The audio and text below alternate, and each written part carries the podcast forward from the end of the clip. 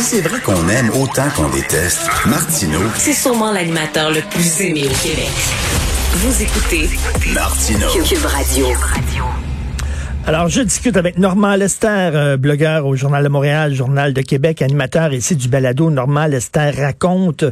Normand, euh, toi qui es un fier résident d'Outremont depuis de nombreuses années, qu'est-ce que tu penses de la réaction de la communauté assidique qui a traité de nazis les policiers qui voulaient finalement les protéger contre le virus ce week-end? Mais ça me surprend euh, absolument pas. Euh, moi, euh, ce qui m'a étonné, c'est que ça a pris tellement de temps à la police de Montréal de réagir parce que ces gens-là hein, ont, ont continué à, à faire leurs pratiques euh, religieuses, à fréquenter en masse les synagogues, et les policiers, la plupart du temps, regardaient dans l'autre direction. Ben oui. Ils ne donnaient pas de contravention. Ah, hein, parce que c'est un sujet euh, tabou, euh, les gens osent pas, il y a personne qui ose intervenir. Puis ça, ça fait au moins 20 ans que ça arrive. Hein? Leur importation illégale de vin euh, et d'alcool d'Ontario, euh, tout ça a été toléré pendant des années. Tout leur comportement euh, anti, euh, des comportements antisocial, euh, et, oh, personne ne veut se faire accuser justement parce que dès qu'il y a quelqu'un qui fait une critique on, on, on, on se met à hurler au nazisme, à l'antisémitisme. Alors, les gens, bien sûr, ont peur d'intervenir. Regardez les écoles, leurs écoles, leurs multiples écoles. On ne suit pas aucun programme du ministère de l'Éducation. Je veux dire, c'est, on, on fait apprendre par cœur l'Ancien Testament aux enfants, et puis ils ont, hein, ils- c'est- absolument terrible. Et d'ailleurs, il y, a- il y a un couple, il y a un couple de Juifs assidiques mais qui, sont, qui ont quitté la- leur communauté, qui ont poursuivi le gouvernement du Québec en disant, vous nous avez abandonnés totalement. Nous autres, on a 30 ans, on est ignares, on connaît rien. Le gars savait même pas c'était quoi le, le fleuve Saint-Laurent.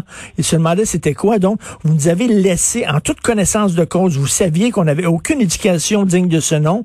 Vous nous avez abandonnés. Malheureusement, leur plainte n'a pas été retenue parce que moi, j'aurais aimé ça en maudit que ça se retrouve devant les tribunaux.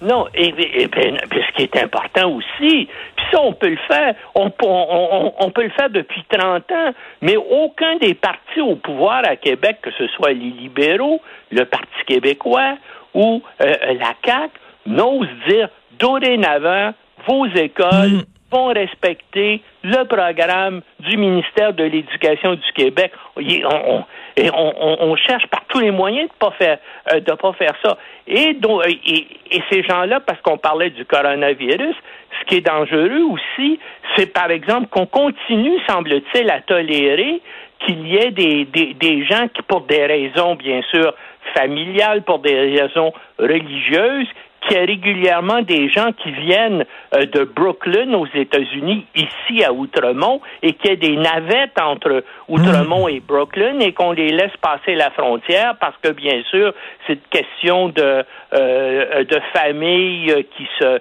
qui se regroupent, etc., etc. Mais c'est extrêmement dangereux. Et tout à fait. Quand, quand les écoles étaient fermées, là, toutes les écoles étaient fermées. Je veux dire, euh, Normand, t'es à Outremont, tu voyais les, les, les, les autobus scolaires Oui. là, remplis de jeunes juifs assidiques. Les policiers les voyaient là, tous les jours. Oui, mais les policiers les laissent faire. Euh, puis essayent d'avoir des détails sur euh, ce que la police fait pour assurer que les lois euh, soient suivies, que ce soit et, et- et que de- dans tous les domaines, c'est un sujet tabou. Il y a personne qui veut commenter ou, ou- ou- ou, dire quel, quoi que ce soit de négatif se rapportant à ce groupe social et religieux euh, euh, là. Et, euh, et- je pense pas que ça va changer du jour au Oh, lendemain. moi, ceux qui n'ont même pas reçu de contravention ce week-end, Ben non, je suis ben convaincu. C'est de la sensibilisation, mais ils ont reçu aucune contravention, alors qu'à Mirabel, on s'est pas gêné pour en donner. Écoute, je veux parler des, des bon, ce qui se passe aux États-Unis. Les démocrates du Congrès lancent ce matin la procédure de destitution contre Trump. C'est-tu vraiment nécessaire? Il est plus là. On a-tu, on risque-tu de le transformer en martyr, selon toi? Non, parce que moi, en tout cas, je pense que, écoute, ce gars-là a commis des crimes importants pendant qu'il était président. On l'accuse même, hein, et c'est ça, euh, euh, euh, parmi les articles de la procédure de mise en accusation qui vont être apportés au Sénat ce matin, on l'accuse d'avoir incité une insurrection contre le Congrès des États-Unis. Et puis, on, l'a entendu en direct à la, télévision. Et puis, comme ça, il faudrait tout à coup dire, ah ben là, OK, on met tout ça derrière nous, puis on, passe à autre chose. Les gens, et surtout les élites, doivent répondre des crimes qu'ils commettent. C'est arrivé trop souvent dans le passé. Ben, c'est arrivé dans le cas de Richard Nixon, qui a été pardonné par Gerald Ford. C'est hmm. arrivé dans d'autres cas aussi où euh, des gens sous euh, Ronald Reagan et dans toute la question de l'Iron Gate avaient commis des actes illégaux, des crimes, tout ça, qui ont été pardonnés par Bush père, ben là, il faudrait qu'aux États-Unis, les gens au pouvoir, les élites du pouvoir, et Trump en a fait partie, aient à répondre de, euh, de leurs crimes. Maintenant, est-ce que ça va mener à un vote des deux tiers euh, du Sénat pour effectivement euh, euh, euh, voter la, la, procédure, ça me surprendrait qu'il y ait 17 républicains qui se rangent du côté des démocrates pour condamner Trump. Mais d'après moi, il faut faire la procédure quand même. Et puis là, je vois les gens dire, ah, c'est terrible c'est un parti de chafouin, c'est un parti, on donne tous les noms aux républicains et ils le méritent, mais ces gens-là sont représentatifs de leurs électeurs. Ces gens-là, en général, représentent la quinzaine d'États les plus arriérés, les moins développés, euh, euh, euh, qui, ont, tous les problèmes.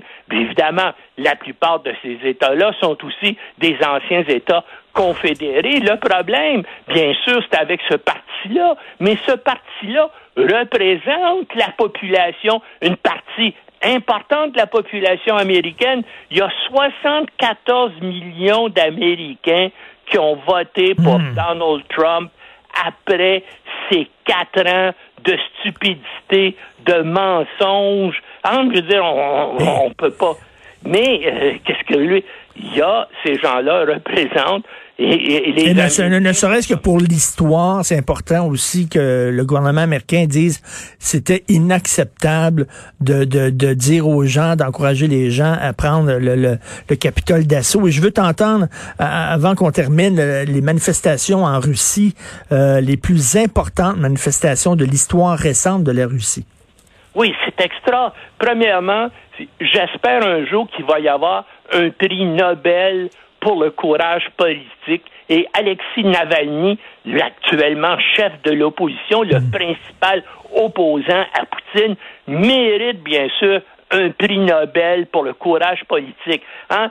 Poutine a essayé de l'assassiner, mais il, il, a réussi à être évacué en Allemagne. Et là, de son plein gré, juste pour contester Poutine, il a osé hmm. retourner en Russie où il a été immédiatement arrêté et bien sûr emprisonné, mais pendant qu'il était en Allemagne, il a fait une vidéo disponible qui peut, qui peut être visionnée sur YouTube sur les crimes de Poutine qu'il présente lui-même. Notamment, il montre comment Poutine s'est construit près de la mer Noire, un palais qui vaut un milliard de dollars. Il y a des vues aériennes, des vues intérieures de ce.